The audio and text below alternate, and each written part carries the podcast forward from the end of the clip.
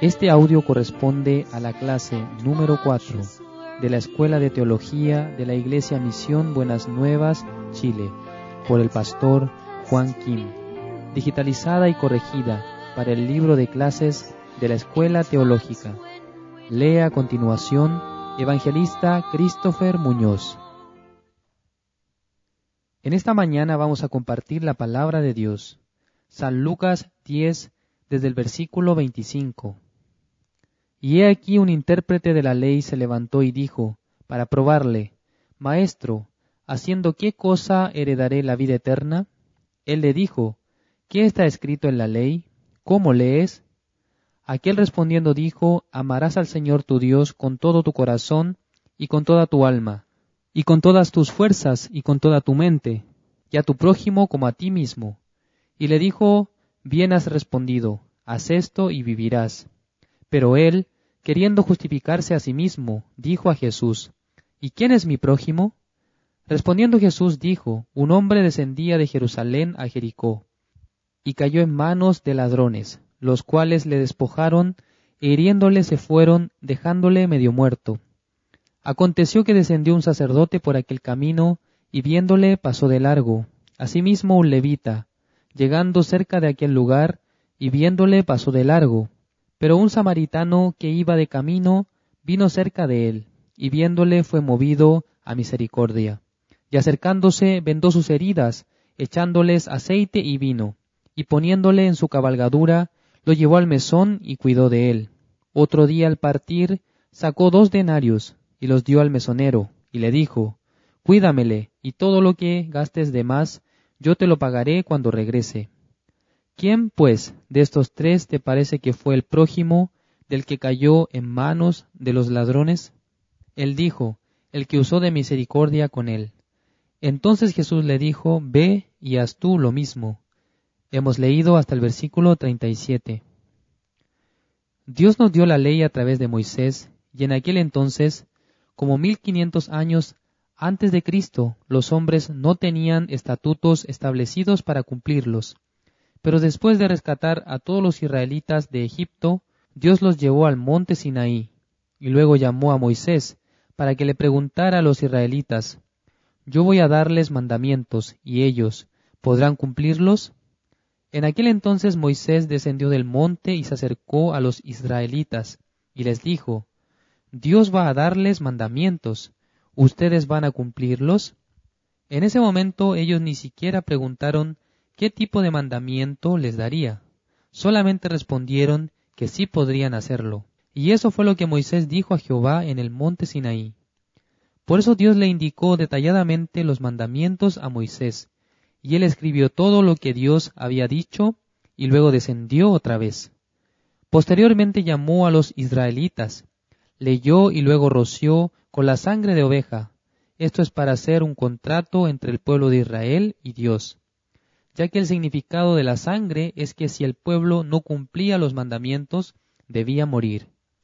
Luego de eso, Moisés subió otra vez, pero durante cuarenta días no descendía y los israelitas pensaban que ya Moisés habría muerto en el monte Sinaí. Por eso, al bajar Moisés del monte con las dos tablas de la ley, se encontró con que ellos habían hecho gran maldad, al ver que Moisés no regresaba en el tiempo señalado. Ellos deseaban instaurar un líder y un Dios. Por eso establecieron a Aarón, que era el hermano mayor de Moisés, y luego juntaron todo el oro del pueblo e hicieron un becerro de oro. Así empezaron a adorar a un ídolo. Desde aquel tiempo Moisés reconocía el corazón de desobedecer. Entonces al verlos, tiró las tablas de la ley y éstas se rompieron. Es decir, el día que descendía con los diez mandamientos, los israelitas ya los habían desobedecido. Moisés se enojó contra el pueblo de Israel y contra Aarón, su hermano mayor, y luego preguntó, ¿Quién es de Dios? los que están de parte de Dios salgan adelante. Entonces todos los hombres se estaban condenando, ya que sentían que habían hecho gran maldad contra Jehová y pensaron, ¿cómo nosotros podemos decir que somos de Dios? Es absurdo. Por eso no podían presentarse delante de Dios ni de Moisés. Pero la tribu de Leví, desde Aarón hasta el último de sus descendientes, salieron y dijeron, Aunque nosotros hemos transgredido la ley, nosotros somos de Dios. Por esa causa todos los levitas podían transformarse en siervos de Dios, porque ellos consagraron sus vidas a Él. Posteriormente los que fueron llamados como de Dios, Moisés les ordenó que sacaran sus espadas para matar a los otros. Imagínense, el momento cuando entraron los levitas, los israelitas no huyeron sino que murieron todos aquellos cuya conciencia les indicaba que no eran de Dios. El día que descendieron los diez mandamientos, murieron un número de tres mil personas. Después de eso, Moisés se enojó y empezó a orar al Señor, pidiendo perdón. En aquel entonces Dios no podía perdonarlos por medio de la oración de Moisés, porque desde ese momento Dios estaba explicando claramente. Dios quería perdonar los pecados de los pecadores, pero había requisitos. Número uno, tenía que establecerse el tabernáculo de reunión, porque sin eso no había lugar donde limpiar el pecado de los hombres. Por esa razón, Dios mandó los diez mandamientos y a Moisés que hiciera el tabernáculo de reunión para limpiar el pecado de Israel. Por eso en el libro de Levítico capítulo 4 aparece la manera en que el pueblo podía limpiar los pecados que cometían. En el capítulo 16 aparece cómo limpiaban sus pecados una vez al año. Por lo tanto, hay una regla perfecta para limpiar los pecados. Además, otro objetivo para construir el tabernáculo de reunión era que Dios quería morar dentro del campamento de Israel. Y para eso tenía que preparar un lugar santo y un lugar santísimo dentro del tabernáculo de reunión. Habiendo un lugar santo y un lugar santísimo, significa que Dios ya tiene una manera para perdonar los pecados de Israel. Esto sucedía al traer un sacrificio, al ver la sangre con que se pinta los cuernos del altar del holocausto y la que es salpicada en el propiciatorio, que es la tapa del arca del pacto de Jehová, en aquel entonces Dios perdona al pueblo. Es lo mismo que sucedió el día de Pascua, cuando todos los israelitas salieron de Egipto el día 14 de enero. Dios quería castigar a todos los egipcios, desde el rey Faraón hasta la última persona que tenía hijos. Por eso iba a quitarle la vida de los primogénitos, sin embargo, Él les había dado el secreto de la salvación al pueblo a través de Moisés. El Señor había dicho que enviaría a su ángel el 14 de enero. Por eso todos los israelitas el día 10 tenían que preparar sacrificios, un cordero sin defecto, y luego guardarlo durante cuatro días y sacrificarlo. Tomando su sangre debían pintar los postes de la puerta y el dintel. De esa manera Dios les enseñó que al ver la sangre con la que se había pintado la puerta no recibirían castigo. Algo tan sencillo como eso es el secreto de la salvación. No es otra cosa, sino que los que se quedaban en esa casa, sí o sí, tenían que matar una oveja y pintar los postes y el dintel nada más. Esa fue la promesa de Dios y por eso el día 14 de enero, cuando llegó el ángel que fue enviado de Dios recorrió todas las casas, y sin ver la obra del hombre que la habitaba, sólo vio la sangre en la puerta que significa que un sacrificio murió en vez del primogénito, y podían recibir la salvación. Este sacrificio es la sombra de nuestro Señor Jesucristo, porque Él debía morir el día de la Pascua y su sangre quedaría pintada en nuestros corazones por la fe. Dios no quiere ver nuestra obra para darnos la salvación, sino que quiere ver la puerta de nuestro corazón, si es que está pintada con la sangre de Jesucristo o no. Hemos leído San Lucas capítulo 10 del versículo 25 hasta el 37. En esta palabra Dios nos enseña claramente que hay un grupo de gente que quiere mostrar sus buenas obras, y aunque no aparece el nombre de este hombre de la historia, sí aparece su cargo. Como dice en el versículo 25, y he aquí un intérprete de la ley se levantó y dijo para probarle. Esa es su posición, es un intérprete de la ley. Eso significa que es maestro de la ley, y como tal, cada día enseñaba los mandamientos a la gente y por lo mismo siempre leía desde Génesis hasta Malaquías, es decir, el Antiguo Testamento. Él descubrió un secreto en la palabra de Dios. Era que la gente que pueda cumplir los diez mandamientos podría recibir la vida eterna. La vida eterna significa que puede entrar en el reino de Dios. Recibiría la salvación por sus obras. Él sabía que por esa razón para tal persona no sería necesario encontrar al Salvador. Para ella era suficiente lograr ser salvo por su obra. Además, siendo maestro de la ley, él creía que podía lograrlo. Es por eso que le preguntó a Jesucristo. En la palabra aparece la frase para probarlo. Es decir, él quería confirmar si Jesucristo sabía o no cómo recibir la vida eterna. Pero, obviamente Jesucristo conoce cuáles son las maneras en que un pecador pueda recibir la salvación, ya fuese cumpliendo los mandamientos o recibiendo el perdón de los pecados. Una persona que ha quebrantado la ley y recibió sentencia a muerte, ¿cómo puede hacer buenas obras? En Corea del Sur hay una ley que estipula que al cometer un delito considerado de gravedad, se otorga la sentencia a muerte, y por ello tiene que pasar por tres juicios. Pasando el primero, segundo y tercer juicio, al ser juzgado por tercera vez, ante la ley este hombre ya está muerto, solamente falta su ejecución. Por esa razón, aquel que recibió el juicio y fue condenado a muerte, aunque continúa con vida, por la ley ya está muerto y es por eso que su obra no vale nada.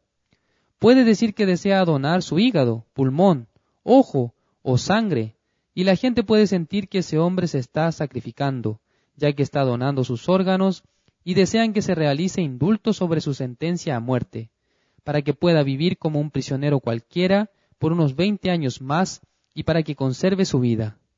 Pero por la ley no hay opción. El único con la capacidad para hacerlo es el presidente, quien ejerciendo su autoridad le dé el perdón. Así también, nuestro Señor Jesucristo es el único con esa capacidad, pues vino con un propósito, salvarnos de nuestros pecados. El Salvador no quiere ver las obras de los pecadores, porque en Adán todos los hombres del mundo fueron sentenciados a muerte. Sin embargo, muchas personas siguen pensando que tienen la posibilidad de recuperar su vida para recibir la salvación. Eso es una equivocación, ya que Dios le había dicho a Adán que no debía comer del fruto de la ciencia del bien y el mal, y que el día que comiera de él ciertamente moriría. Por eso, aquel día murió. Pero no solamente Adán lo hizo, sino también todos los hombres del mundo con él murieron. Esa es la explicación de Dios. Aun siendo pecador, siendo sentenciado a muerte, el hombre no reconoce su sentencia. Por eso, antes de creer en Dios, tiene que descubrir esta realidad. Cada persona del mundo ya fue sentenciada a muerte en Adán. Busquemos en la Biblia Primera de Corintios capítulo 15 desde el versículo 22. Dice así, Porque así como en Adán todos mueren, también en Cristo todos serán vivificados. Según la palabra de Dios, en Adán todos mueren. Esa es la explicación de nuestro Dios para cada uno de nosotros. Por ello, en el libro de Romanos capítulo 5 versículo 12, Por tanto, como el pecado entró en el mundo por un hombre, y por el pecado la muerte. Se habla de la muerte, de que entró el pecado y la muerte. Cuando escuchamos sobre enfermedades como el SIDA o el cáncer, la gente tiene miedo porque la consecuencia de esas enfermedades es la muerte. En cambio, si es algo como una gripe, no es así, ya que nadie piensa que si tiene gripe se va a morir. Nadie llora por eso, porque tiene la certeza de que se curará dentro de una semana. Entonces, ¿cuál es el problema de nuestra vida? Dios dice que en Adán todos mueren, por lo que cada hombre en la tierra debe reconocer y confesar de esta manera. Sí, Señor, acepto ser sentenciado a muerte por usted, porque soy digno de ello, y debo recibir el castigo eterno, pero por favor, tenga misericordia de mí. Esa es la forma en que todos deberían admitir su verdadera forma, pero el intérprete de la ley nunca se había presentado ante el juicio de Dios. Desde niño hasta el día en que llegó ante Jesucristo, este hombre nunca había descubierto su identidad. Esa sentencia a muerte por causa del pecado de Adán, no por su obra. Cuando uno nace, ya tiene pecado. Y es por eso que Jesucristo le dice a las personas que tienen que renacer, ya que nacieron con pecado por la carne, tienen que renacer por el agua y el Espíritu Santo de Dios. Con esto se refiere al agua como la palabra de Dios que limpia nuestros pecados. Por eso en el Evangelio se manifiesta la justicia de Dios, porque no hay justicia propia en el pecador, ya que Dios no reconoce las obras de aquel que fue sentenciado a muerte. Además, Jesucristo conoce a cada uno de los hombres del mundo y el tipo de corazón con el que están viviendo. Por ejemplo, en San Marcos capítulo 2 se habla acerca de un hombre que siendo paralítico fue llevado por cuatro amigos delante de Jesús. Ellos no podían entrar en la casa porque habían muchas personas. Por eso, subieron al techo y sacándolo, bajaron a su amigo paralítico con una soga. Jesucristo al mirar a ese hombre paralítico le dijo, Hijo, tus pecados te son perdonados. Y en ese mismo momento surgió una gran cavilación por parte de los que allí estaban. Porque mucha gente llegó a escuchar la predicación de Jesucristo, y de repente oír lo que él dijo, se enojaron porque ellos pensaban que el perdón de pecados solamente pertenecía a Dios. Ciertamente, Dios tiene ese derecho y se lo entregó a su Hijo amado.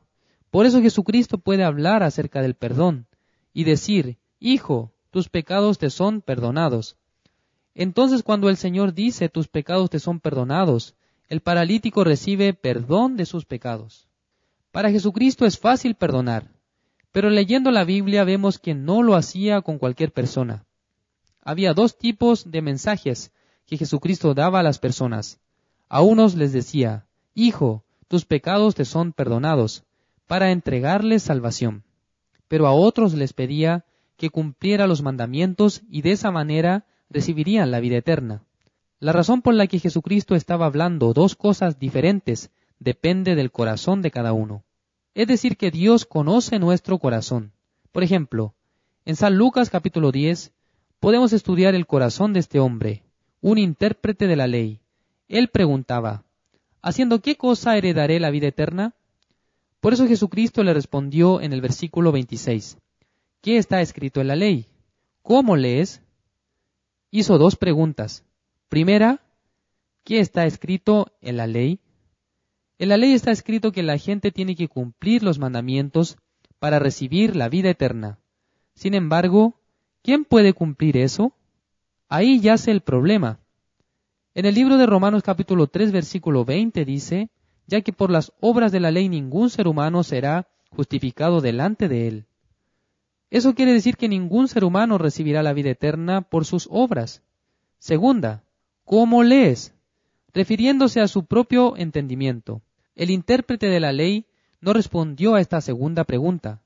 Tal vez él intentaba cumplir los mandamientos. No matarás, no adulterarás, no hurtarás, no mentirás, no tendrás codicia, etc. Pero Jesucristo les decía, Ustedes piensan que cometer homicidio es matar a la gente, y es cierto, eso es homicidio. Pero yo les digo que desde el momento en que tienen rabia u odio en su corazón, ya han asesinado y son culpables. de venir al infierno. Muchos creen que pueden guardar el no adulterar, pero Jesús dijo que cuando surge el deseo de fornicar y adulterar en su corazón, ya se es considerado adúltero. De igual forma pasa con la codicia. El mandamiento dice no codiciarás, y piensan que no deben tener codicia, pero lamentablemente la codicia funciona en el corazón del ser humano nace el deseo de tener dinero, una casa, una pareja y también un auto, y al ver la comida, también tienen codicia para comerla. Entonces, ¿cómo lees? Significa, ¿qué entiendes de esto? Jesús estaba preguntando si es que podía cumplir los mandamientos. Entonces el intérprete de la ley tenía que responder, Señor, yo durante diez años, veinte años, estaba esforzándome para cumplir los mandamientos, pero nunca pude hacerlo. Soy pecador. Tenga misericordia de mí, tenga compasión de mí. Si hubiese confesado su corazón de esa manera, desistiendo de hacer su obra, Jesucristo lo hubiera salvado. En el versículo 27 podemos ver la verdadera respuesta de ese intérprete de la ley. Dice, aquí él respondiendo dijo, amarás al Señor tu Dios con todo tu corazón, y con toda tu alma, y con todas tus fuerzas, y con toda tu mente, y a tu prójimo como a ti mismo. Con eso respondió la primera pregunta correctamente, pero no la segunda. Él aún pensaba que podía. Por eso Jesucristo le dice en el versículo 28, Bien has respondido, haz esto y vivirás. Eso quería decir que si él pudiese cumplir con todo eso, recibirá la vida eterna. La conversación terminó ahí. Jesucristo tiene derecho para perdonar los pecados, para que los hombres reciban la vida eterna, para lo que hay dos opciones. La primera es por la propia obra, cumpliendo por completo la ley. Así se puede recibir la salvación y la vida eterna. Por otro lado, la segunda opción es reconocer que no se pueden cumplir los mandamientos y por eso es necesario recibir el perdón eterno de Dios por medio de Jesucristo, quien dice, Hijo, tus pecados te son perdonados. Jesucristo nunca había dicho a los pecadores que tenían que guardar los mandamientos ni cumplirlos para recibir la vida eterna, ya que los que incumplieron ya sabían que estaban yendo al infierno, siendo condenados por la ley sino que directamente les salvó. Les dijo, tus pecados te son perdonados. Es decir, que este hombre, el intérprete de la ley, no tiene nada que ver con Jesucristo. Por eso él decía en el versículo 29, pero él queriendo justificarse a sí mismo, dijo a Jesús, ¿y quién es mi prójimo? Justificarse significa que él quería mostrar su buena obra, su justicia delante de Jesucristo, ya que no sabía quién es su prójimo verdaderamente. Aun siendo intérprete de la ley, él amaba, ayunaba, enseñaba que se tiene que amar a tales personas. Pero Jesucristo no estaba refiriéndose al prójimo como huérfano, viuda o los que no tienen nada. Ese no era el punto de Jesús. Como una manera totalmente diferente de responder, él utilizó una parábola que decía, había un hombre que descendía de Jerusalén a Jericó, y cuando iba de camino se encontró con ladrones, que le golpearon y le quitaron todo lo que tenía para luego dejarlo medio muerto. Este hombre, medio muerto, era una persona miserable, era la representación del intérprete de la ley, y según la vista de Jesucristo era así, como un medio muerto, pero éste nunca había descubierto su posición real, sino que quería tomar la posición de buen samaritano. Quiere cambiar de posiciones ignorando que debía estar en la posición de un medio muerto que espera la salvación. Ese es el corazón de Satanás. Él no era así desde el principio, ya que Dios creó solamente el mundo de los ángeles, pero un día en el corazón de Lucero, el jefe de los ángeles, surgió el deseo de poner su trono al lado del trono de Dios. Quería ser igual a Dios, quería ser como Dios. Ese es un gran pecado porque siendo criatura quiso ser igual al Creador. Este pecado para Dios es más grande que el homicidio, el adulterio, el robo, la mentira y la estafa. Es el mayor de todos. Es el pecado que Dios no puede aguantar. Y por eso rechazó a todos los ángeles que lo seguían y los convirtió en demonios. Luego Satanás descendió del cielo a la tierra y teniendo ese deseo de ser como Dios, lo trasladó a Eva, a través del engaño. Dios le había dicho a Adán que si comían del fruto de la ciencia del bien y del mal, iban a morir. Pero Satanás le dijo a Eva, no morirás, insistiendo en que el día que de él comieres serán abiertos sus ojos y serán como Dios, sabiendo el bien y el mal. Es decir, que el deseo del corazón de Satanás se trasladó al corazón de Eva, para que Eva tuviera el deseo de ser como Dios, y por eso comió y luego le dio del fruto a Adán. Ella le mostró a Adán que había comido del fruto pero no había muerto, que podrían ser como Dios y así Adán quiso ser como Dios también.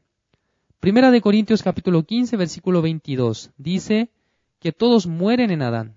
Es decir, que cada uno de los hombres del mundo en Adán queríamos ser como Dios. El mismo pecado de Adán surge en el corazón de nosotros, y ese corazón es suficiente para ser dignos de muerte, dignos de ser lanzados al infierno. Según la palabra de Dios por causa de Adán, que recibió el pecado, llamado pecado original, es suficiente para llevar su espíritu y alma al infierno. Pero la gente no piensa así, sino que solamente ponen atención a su obra, si cometen pecado o no, si guarda los mandamientos o no. Es igual que aquel que es sentenciado a muerte, ya finalizado el juicio. Falta solamente escuchar el veredicto. Pero este hombre piensa que debe cumplir la ley de Corea del Sur. Si esa persona trata de ser buena gente delante del juez, está loco, porque ya no hay opción. Este hombre que estaba medio muerto en el camino, ¿a quién se refiere? ¿A nuestro prójimo o a nosotros mismos? Mucha gente está pensando que Jesucristo está explicando acerca de la obra del samaritano que tuvo misericordia, y que por eso nosotros tenemos que ser igual que el samaritano, y creen que pueden ser samaritanos. Pero el samaritano es Jesucristo, porque el intérprete de la ley es igual que el medio muerto. Al no poder cumplir los mandamientos, condenado por la ley, la gente está muriendo a causa del pecado. Pero si cada uno entiende su verdadera posición, entonces Jesucristo va a salvarlo. Para ver el corazón del samaritano, veamos el versículo 33. Pero un samaritano que iba de camino vino cerca de él, y viéndole, fue movido a misericordia. Eso es ser misericordioso. ¿Quién es realmente misericordioso? ¿Nosotros? No. El único misericordioso es nuestro Señor Jesucristo. Él mismo está presentando su posición. Yo soy el Salvador. Tengo misericordia, gracia, y quiero usarla en ustedes. Ayer compartimos cómo Jesucristo decía, yo no vine al mundo para llamar a los justos, sino a los pecadores al arrepentimiento. Jesucristo quiere misericordia, no sacrificios, porque el sacrificio viene de la obra del ser humano y a Dios no le gusta, porque ésta no sirve para recibir la salvación. Tampoco alcanza para recibir la vida eterna, porque Jesucristo dice que tiene que aprender lo que significa. Yo quiero misericordia, quiero entregarles mi misericordia. Eso es lo que tienen que aprender los que creen en Él. Jesucristo realmente desea entregarme misericordia. Pero entre los tres personajes, el sacerdote, el levita y el hombre asaltado por los ladrones, ¿quién podía recibir la misericordia del buen samaritano? Solamente el que estaba medio muerto. El sacerdote o el levita no podían recibirla, porque ellos iban por su propio camino. Por eso no se encuentran. Ellos vivían bien, quieren guardar los mandamientos, la ley, quieren servir a Dios con todo su corazón, con toda su alma, con todas sus fuerzas, y ya que andan bien, Jesucristo no podía salvarlos. Pero este hombre medio muerto representa al intérprete de la ley. Hay dos posiciones que pueden tomar los que están buscando a Dios, la posición del samaritano o la posición del medio muerto. Si toman la posición del samaritano, entonces quieren ser salvadores, quieren tener misericordia hacia otro, quieren amar a otro, pero su espíritu es como el de un hombre medio muerto. En la Biblia dice que el samaritano se acercó y echó aceite y vino en las heridas del medio muerto. El vino se refiere a la sangre de Jesucristo, y el aceite es un símbolo del Espíritu Santo de Dios. Cuando alguien recibe el perdón de los pecados por la sangre de Jesucristo, Dios le da el Espíritu Santo, y luego lo lleva con su cabalgadura al mesón. Eso es símbolo de la iglesia, donde se guarda la gente que está herida, donde se tienen que curar y recibir los cuidados para su enfermedad.